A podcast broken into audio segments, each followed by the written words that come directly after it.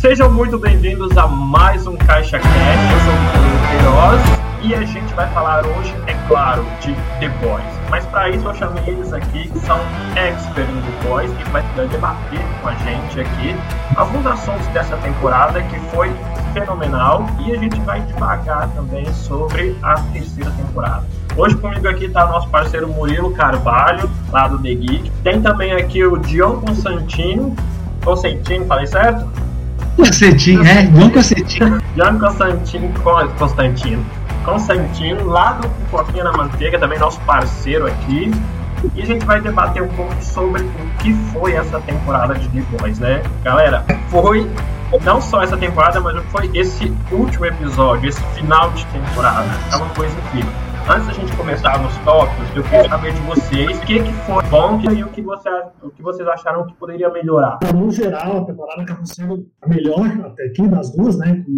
É, gostei muito de tirar um pouco assim da, do foco do anti-herói do vilão ali do Homelander com a chegada da Tempesta. Acho que é, um outro vilão ali trouxe um gás diferente para a série com relação ao, ao primeiro ano, né? Saiu daquela mesmice apesar de nos, nos primeiros episódios eu achar que, a, que a, ainda estava muito preso ao que tinha acontecido na primeira temporada, mas aí depois deslanchou. O que precisa melhorar, olha, eu acho que os heróis assim ainda não são tão convincentes assim. Tirando o, o Butcher, que é o disparado, o mais, vamos falar assim, caricato, né, dos heróis, é, os outros são meio, na minha, na minha visão, meio assim, ainda perdidos no que no, no enredo da história.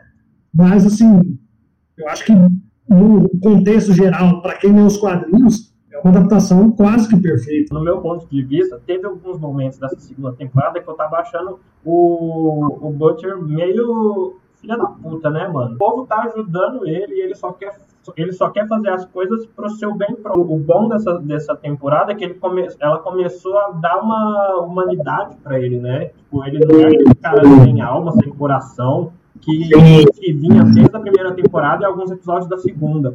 Então a gente começou a ver ali uma humanidade nele. Assim como a gente começou a ver no Homelander também, né?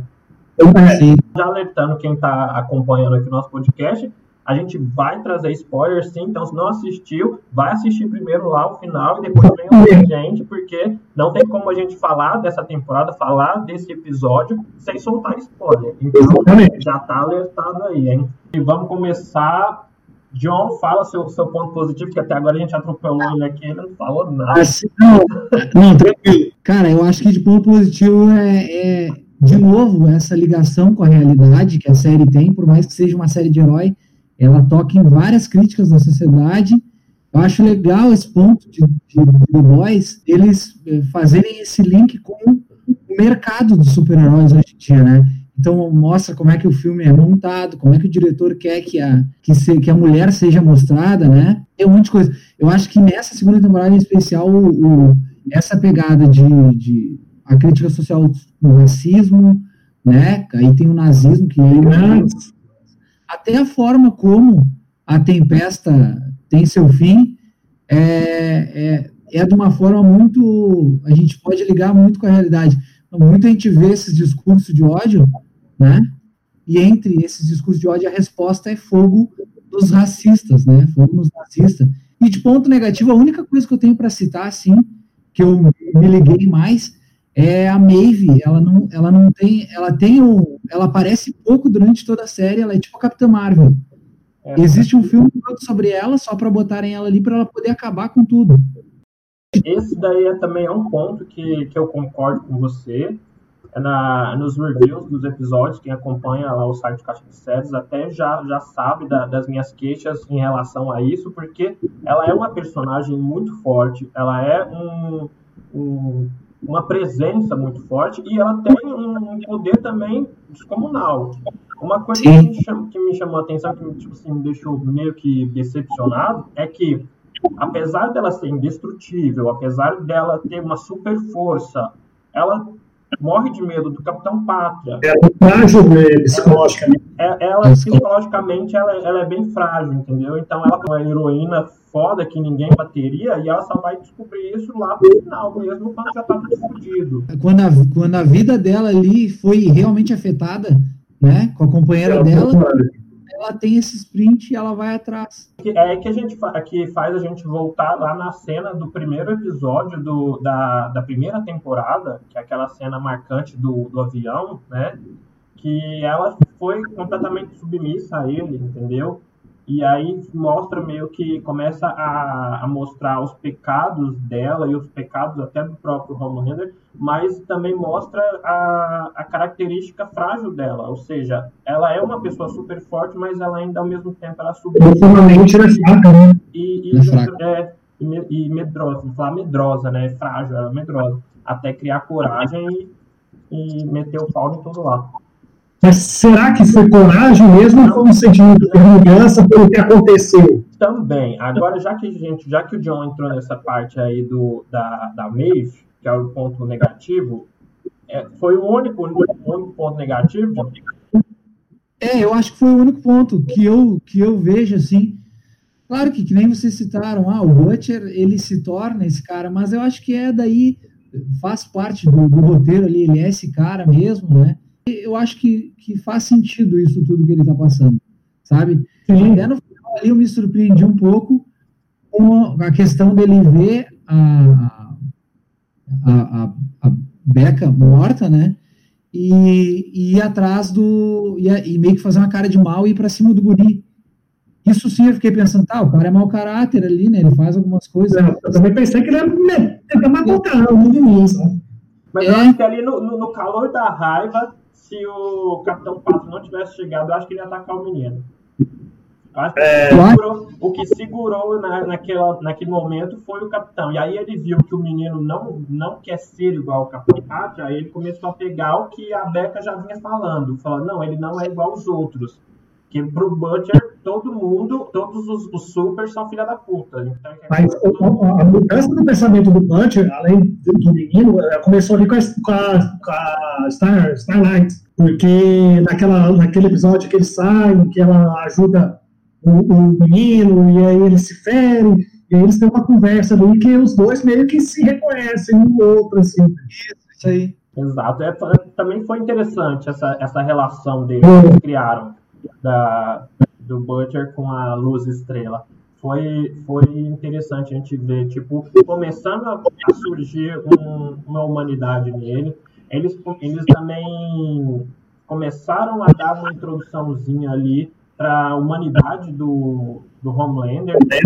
Ou seja, é, ele mesmo fala que ele era uma criança feliz, mas a gente sabe, assim, quem acompanha os quadrinhos sabe que ele não foi uma criança feliz, ele foi uma, uma cobaia de teste. a, é. a infância dele, dele inteira.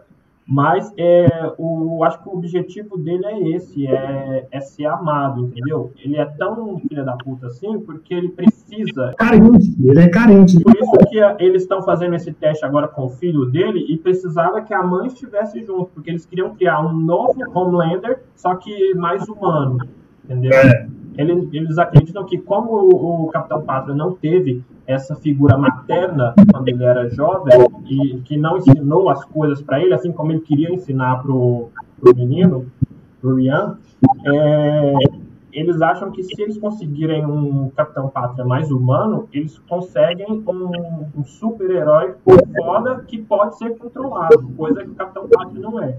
Ele, só, ele, se deixa, ele se deixa ser controlado, mas se ele, se ele meter o louco lá, ligar o foda-se, ele, ele sai matando Deus e o mundo ali. O que a gente viu até agora, desde a primeira até essa segunda temporada, os planos deles são criar um super que vai que seja um, uma criptonita para o Homelander. Ou seja, se eles é. estão nesse, nessa busca constante de criar, tanto que a gente tem o filho do Homelander, que eles estão estudando, e também tem o, o, o filho da Stewart, que também ficou em, em, na guarda deles. E a gente não sabe se ele também vai ter superpoderes. E, e, provavelmente ele vai ter, porque a mulher também, ela já ela queria criar um super que fosse filho dela para poder controlar melhor do que o, o próprio Homelander, entendeu? Voltando um pouco ali no, nos, nos pontos negativos, agora tu falou do filho da, da Madeleine, né? E a gente vê sempre nas séries as, a construção dos desses mais jovens, porque provavelmente essa série vai acabar com alguém que era jovem crescendo, né? Como acontece em quase todas as séries.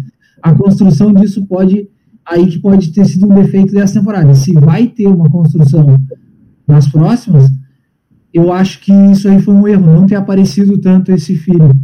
Na, então, na segunda. É, ele foi esquecido, né? Ele foi esquecido. Eu também achei, até porque na, nas imagens promocionais da série, antes de começar, o bebê ele é bem, ele é bem destacado. Então eu estava esperando esse bebê aparecer pelo menos em uma ou duas cenas aí dessa temporada, ele não apareceu praticamente nenhum, a não ser naquele primeiro episódio que está lá no jornal contando que a casa pegou fogo e o bebê foi achado no jardim.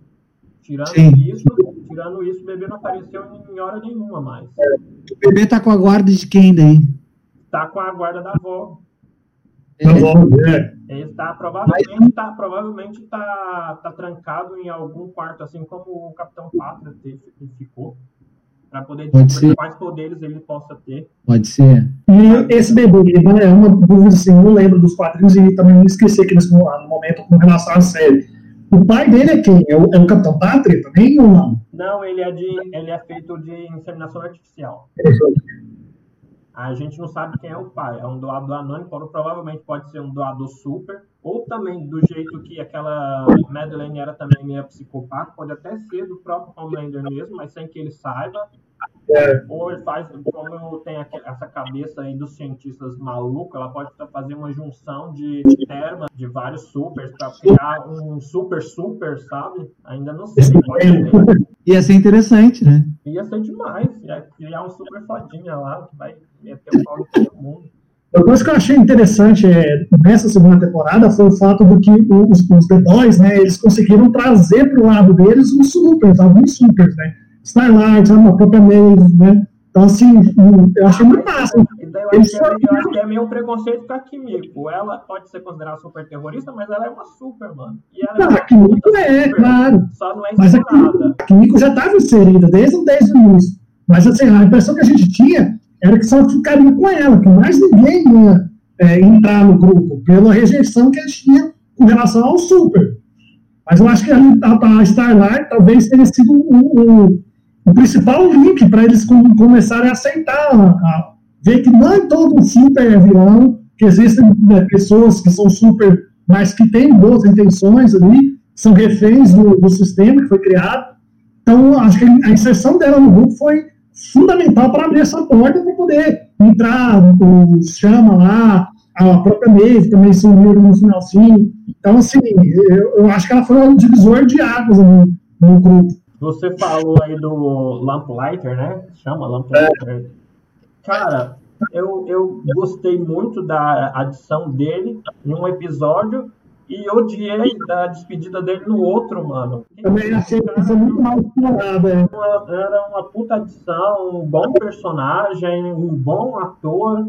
E podia, poderia ter, ter, explorado mais esse personagem. Ia ser muito bom se ele tivesse entrado pro, pro grupo dos rapazes. E achei que foi muito, foi muito repentina, sabe? Vai dar, dar um pipoco lá e some.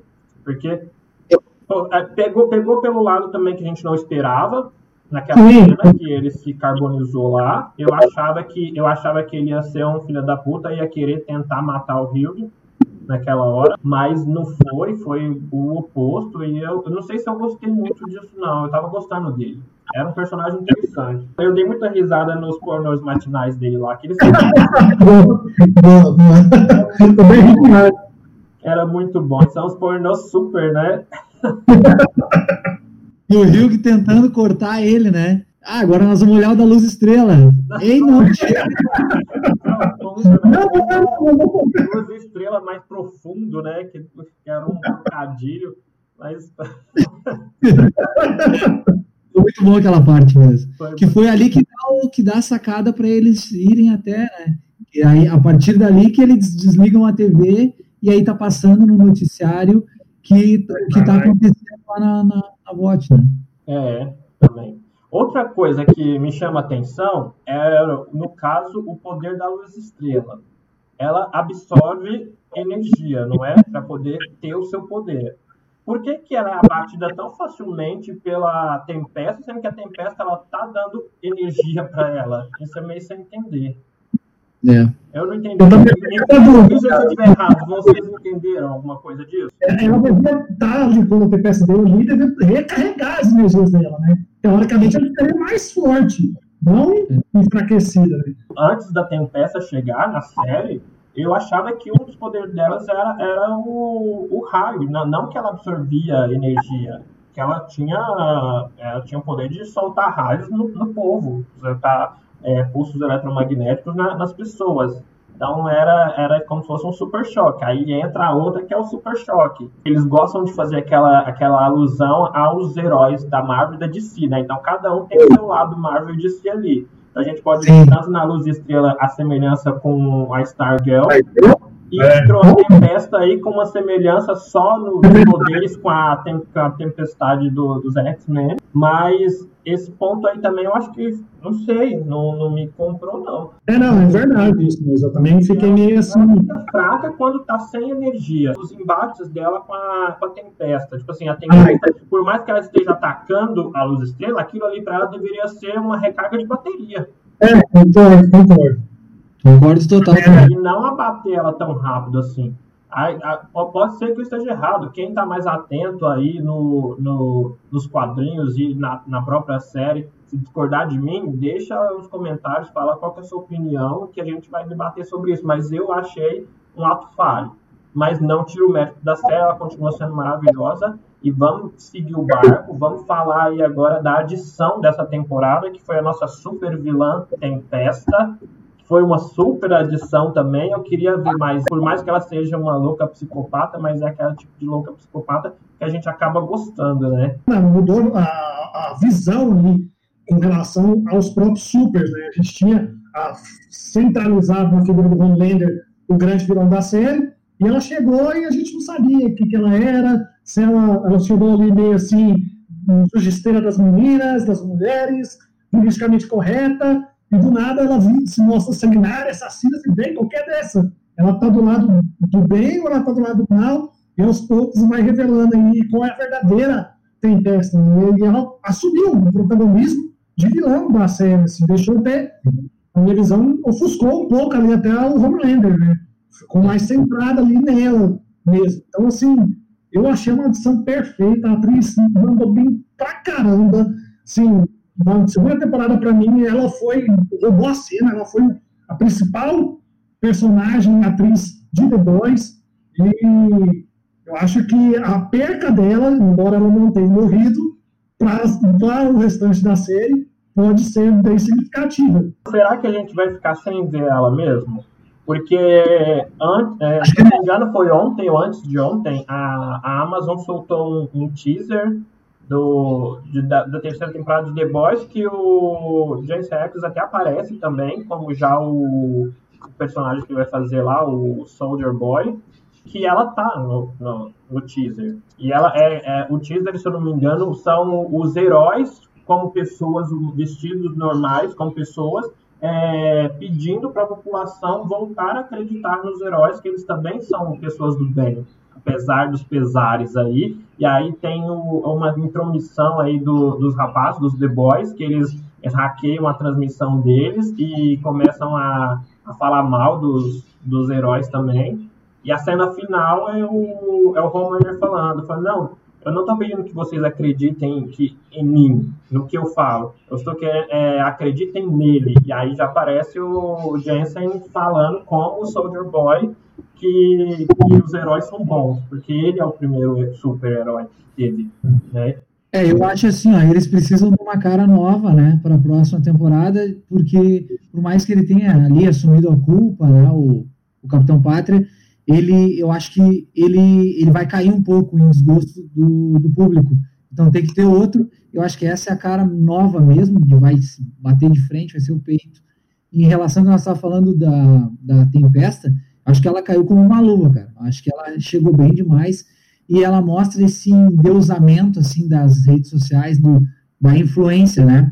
Porque se tu for pensar o que é o poder, né? O poder pode ser força ou pode ser mente, né? Tu, tu pode exercitar os dois. mas a gente geralmente quer exercitar o corpo. Mas eu tenho um bagulho aqui para falar que é o quanto a gente é os outros nesse momento, né, de, de internet e tudo mais, quanto a gente é os outros que a gente deixa de ser a gente. Porque isso, isso é muito legal que ela traz, que quanto as pessoas são influenciadas. Ela fala alguma, em algum momento ela fala alguma coisa de que as pessoas querem ser influenciadas, é, as pessoas ouvem ela, e isso aí acho que tornou essa segunda temporada melhor mais uma crítica social também. E tem uma crítica muito boa que ela faz. Eu acho que ela, é, ela entrou também, essa crítica que ela fez na série, que os, os roteiristas colocaram no episódio, na série, na temporada. Acho que vai também uma crítica contra o próprio presidente mesmo dos Estados Unidos, que tem uma cena que ela fala pro Homelander, fala, não, a, a, amar, a, as pessoas amam qualquer um, mas as pessoas elas precisam de alguém para odiar. Ou seja, então a gente acha alguém para elas odiarem que a gente consegue controlar. A raiva é muito mais controlável. A gente consegue controlar as pessoas por meio da raiva, por meio do medo, do ódio. Então, quanto mais ódio as pessoas tiver, mais fácil elas serão controladas. No, no meu ponto de vista, foi uma crítica já ao, ao governo mesmo aí do, dos Estados Unidos, porque é o, que, é o que eles usam muito, esses discursos de ódio, né? Principalmente o presidente Donald Trump. Então, tem uma crítica social, política também muito forte e, e fugindo desse foco aí, que não é o nosso, mas a parte do Homelander é, vendo os, os memes na internet é hilário. É o, é o poder da influência, né? Que os memes hoje em dia ajudam para isso. Eu sempre falo no, no canal, né? A gente faz, quem faz comédia, quem brinca com isso, é a melhor forma de jogar luz, né? Aí a gente faz uma alusão à luz estrela. Né, nessa parte da tempesta também, o discurso de ódio que ela incita no menino, porque ali que rola o plot twist, né? Ela incita esse ódio nele e, e aí faz. É, ele não tem um inimigo, não tem um vilão. E ele diz: Não, não tem, com aquela doçura, ele fala aquilo. Daqui a pouco ele não tem, não tem até chegar ela na, na frente da mãe dele ali. Acho que ali naquela cena, ela não estava querendo que ele, que ele explorasse o poder, não. Acho que ela queria era matar mesmo, ou seja, ela queria matar a mãe na frente do menino, talvez o menino, é, na, na visão dela, virasse homem e soltasse e liberasse os seus poderes. Ou, ou seja, o Capitão Pátria, ele ficou, conseguiu chegar ao que ele é hoje, as forças que ele tem, tudo mais, por conta da dor. Então ela fala, não, então se, se com amor não tá indo, então vamos na base da dor. E a meio que aconteceu, né? Foi na base da dor mesmo, mas a dor dela também. Ela, ela cita alguma coisa como todos é, precisam ter inimigos, né? E, ela, e, e até o momento o, o, o, guri não tinha inimigos. A pureza dele ali, né? Ele é puro, ele está sendo criado num ambiente controlado. Daqui a pouco, lá, quando ele fosse maior, ele ia usar esses poderes de alguma forma mais controlada ainda, né? Mas aí ele foi obrigado a. Quem fez com que o guri chegar, como, como que o guri chegasse nisso, foi ela própria, né? Ela incitando aquilo ali a todo momento, ela tomou ruim. O que eu acho que não é o fim dela, também ligando o que, o, que o Victor tinha falado antes, eu acho que na terceira temporada, não que ela, não que ela, te, ela esteja viva, mas eu acho que ela, eu acho que vai, vão utilizar o ator, como a gente vê em várias séries, da atriz, como a gente vê em várias séries, uh, com coisas do passado. A questão da adição dela foi perfeita, não tenho o que reclamar, foi muito boa mesmo, agregou bastante. Agora, o que, no meu ponto de vista, eu acho que vocês podem concordar comigo, ou não também, mas que deixou a desejar, que eu tenho que reclamar, é o, o enredo do Profundo nessa temporada. Foi extremamente chato, é extremamente cansativo, maçante, e começou a puxar o A-Train também para o mesmo enredo, e eu não estava gostando. Ou seja, esses dois personagens, para mim, ele, eles meio que morreram nessa temporada. Tirando é, aqueles, últimos, aqueles últimos segundos do A-Train lá no, nos episódios finais, que ele ajuda o, o Rio e a Luz Estrela, mas no demais, é, ficou meio subliminar a, a, participação dessa igreja da coletividade, a gente não sabe que diabos faz. Depois a gente tem um, um, um, um, primeiro momento ali que tá, é como se fosse um, um Alcoólicos Anônimos para aí, supers que saíram do, da Vogue, que é, vão re recuperar eles para poder fazer voltar para a Vogue. Tanto que eles têm um acordo com o, o chefão lá, eu esqueci o nome dele, o. Eu esqueci o. Ah, O Edgar. Edgar, isso. Edgar, isso. acordo com o Edgar, tanto que até conseguiram colocar o profundo de volta para o set, mas aí o A-Train dá uma jogada ali e eles acabam colocando o A-Train, o profundo fica afastado de novo. Ou seja, na- a gente pode esperar na terceira temporada mais do mesmo da história do profundo, porque ele continuou, desculpa, desculpa o trocadilho aí, no, no fundo mesmo do poço lá. Então, é, é, eu, eu, particularmente, eu não gostei do enredo desses dois personagens e ainda dessa, dessa história do, da Igreja da Coletividade. Eu pensava o seguinte, que eles estavam explorando essa igreja nessa temporada para poder apresentar mais ela na terceira. Só que a gente teve a igreja desde o primeiro episódio da segunda. Ou seja, eles têm uma temporada inteirinha para poder explorar essa igreja e eles só jogam flashzinhos para poder explorar na terceira. Eu acho meio desnecessário. Nos HQs como que funciona a questão da igreja. Eu até estava pensando na questão da tempesta quando estava tendo os, as explosões lá de cabeça e tudo mais. Você até falou que achou que era tempesta, né, mulher? É, eu acreditava, e quando a Tempesta também falou que participou da igreja, quando a igreja tinha seus princípios, aí depois começou a aceitar todo mundo, aí eu já estava imaginando assim, que a Tempesta fosse uma infiltrada da igreja para derrubar a volta. Imaginava que ela fosse uma nazista, pensava assim, que ela era uma puta escrota mesmo, mas que estava lá amando da igreja para derrubar a volta. Só que aí depois a gente foi vendo no decorrer do tempo aí que não tem nada a ver uma coisa com a outra, não, não aconteceu nada disso e ficou meio que jogado a história da igreja, né? Pode ser com. Eu até deixei para parte das projeções aqui, não sei se nós vamos falar mais depois. Vamos, vamos, então já segura aí. Murilo, o que, que você achou? É, concordo, concordo com vocês. É, eu achei que o Profundo, como você falou, ficou muito, muito maçante. Né? Não desenvolveu né, o, o drama dele. É, e também não é, melhorou o personagem, porque tudo ali continuou sendo uma, praticamente uma farsa só para ele voltar ali. Agora, a minha questão é, o A-Train, ele ajudou lá os The Boys e tal, com o intuito de voltar lá pro, pro Seven.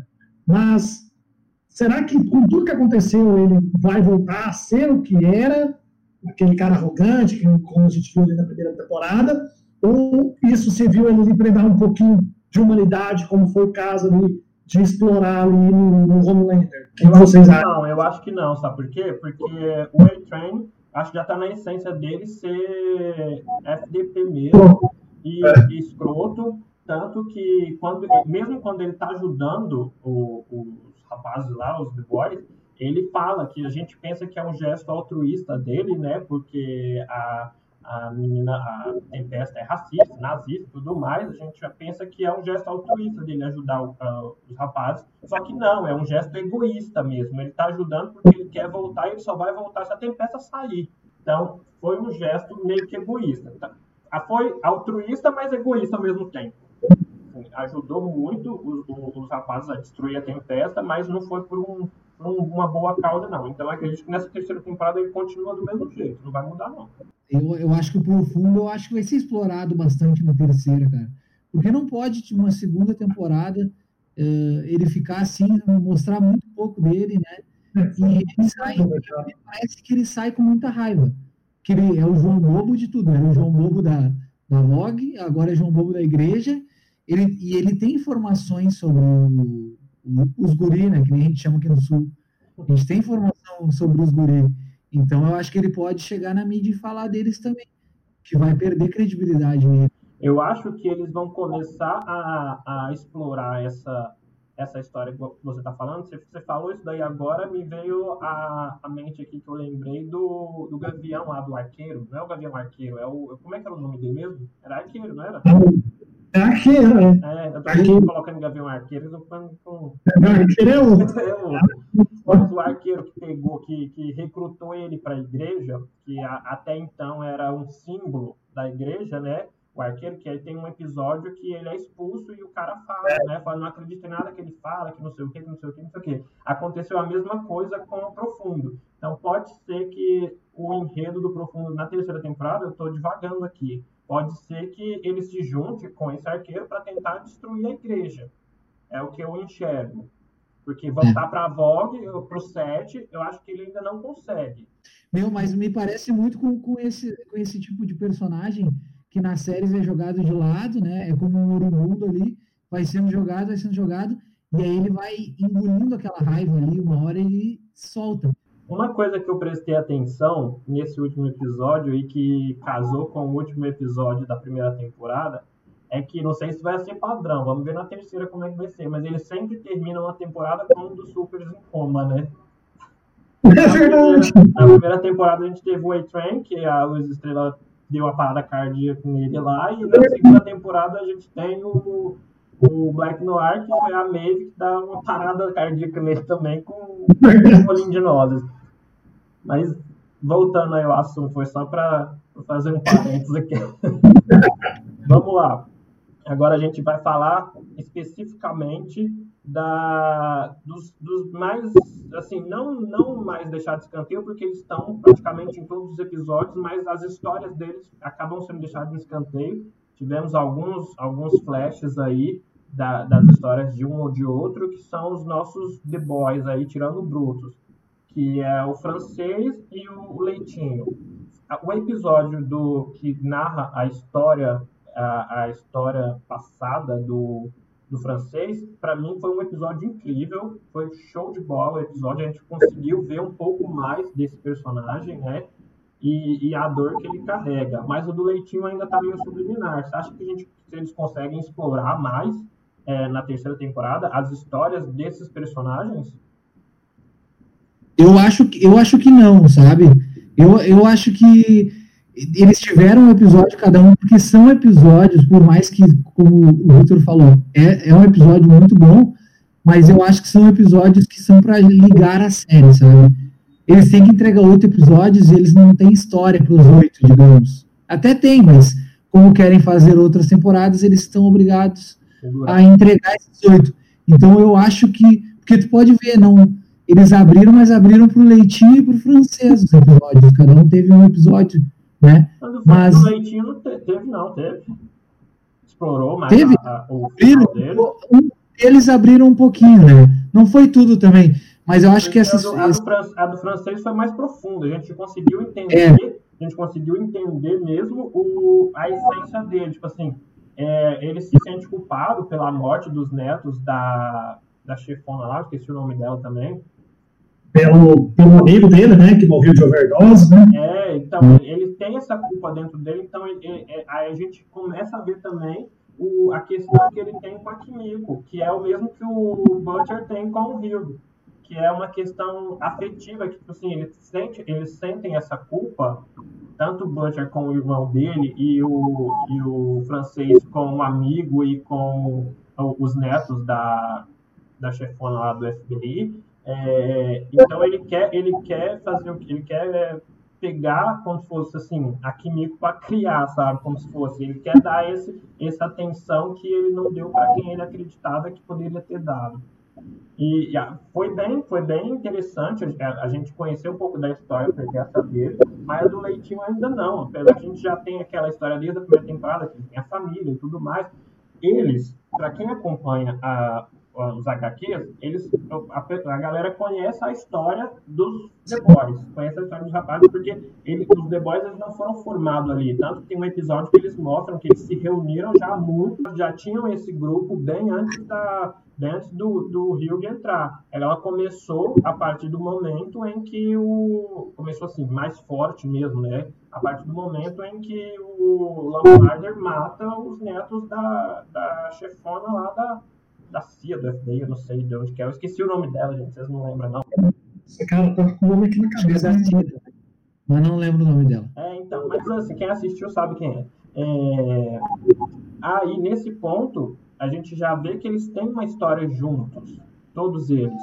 O Butcher com eles. Eles não foram reunidos ali por acaso na, no, no, primeiro episódio da primeira temporada. Então, assim, ah, vamos juntar um grupo para poder destruir os heróis. Não, eles já tinham esse legado já. Tinham sido desfeito e o Bruto começou a, a juntar isso.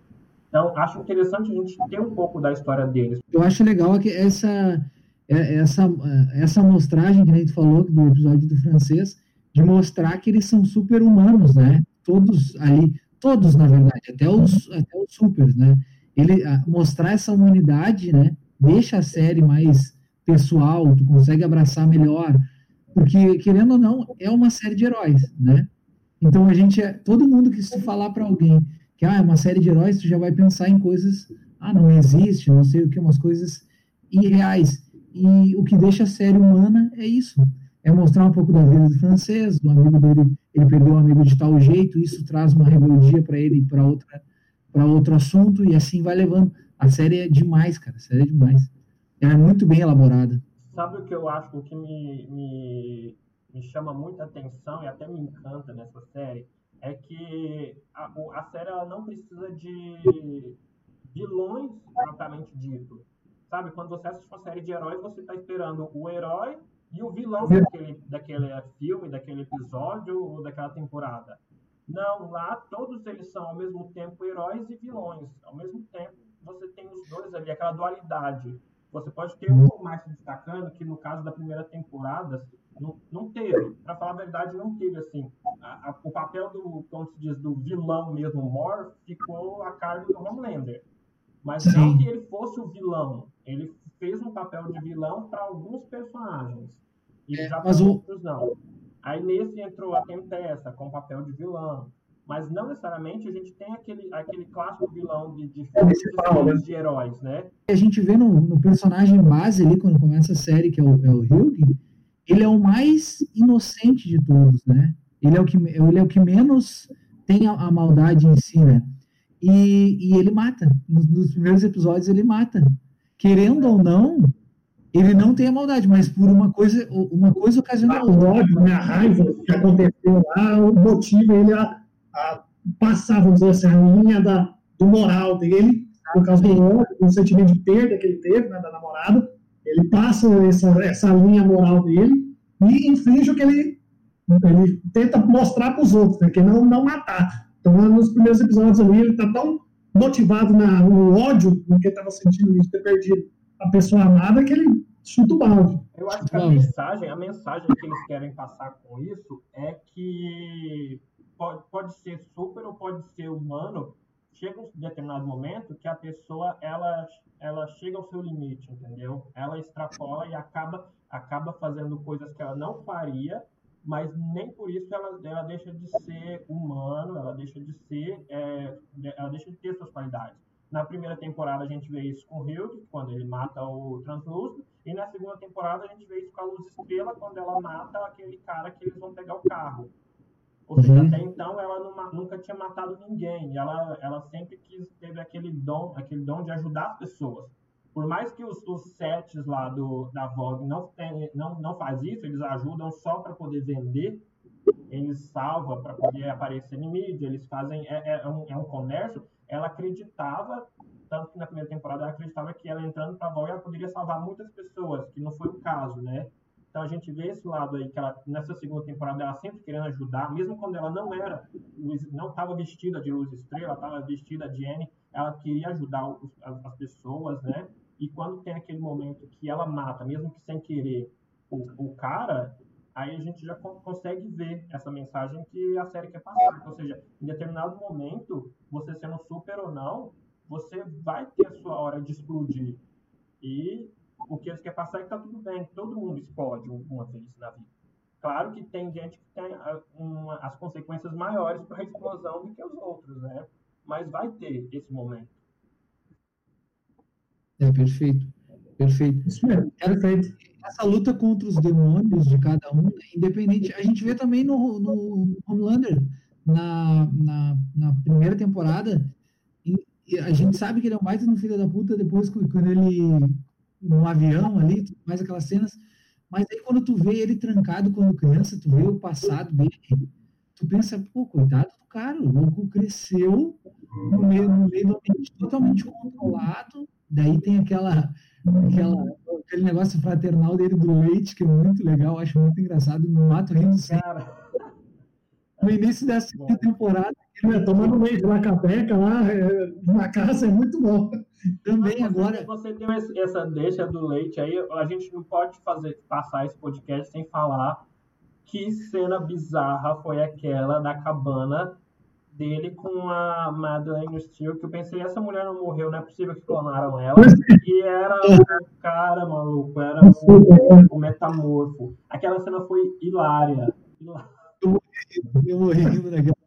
Eu morri rindo naquela que ele abre a geladeira também, ele fica olhando para tudo quanto é lado, assim, e cara, será que tem alguém vendo? Ele abre a geladeira e tem o leite lá ainda da, da né? Ainda tem o leite guardado e ele bebe aquilo ali como se fosse o, o último manjar dos deuses. Né? Então, você viu? E, a, a, outra chega lá e é muito legal. Muito, tem é. umas cenas muito boas, muito engraçadas. Principalmente naquele momento da, da, da cabana, quando o metamorfo se transforma nele. Eu falei, eu posso ser quem você quiser, quem você mais ama. Então, quem ele mais ama é ele mesmo. Eu pensei ali, do jeito que essa série é muito louca, eu pensei que ele ia fuder com ele mesmo ali mesmo. Trepar ali.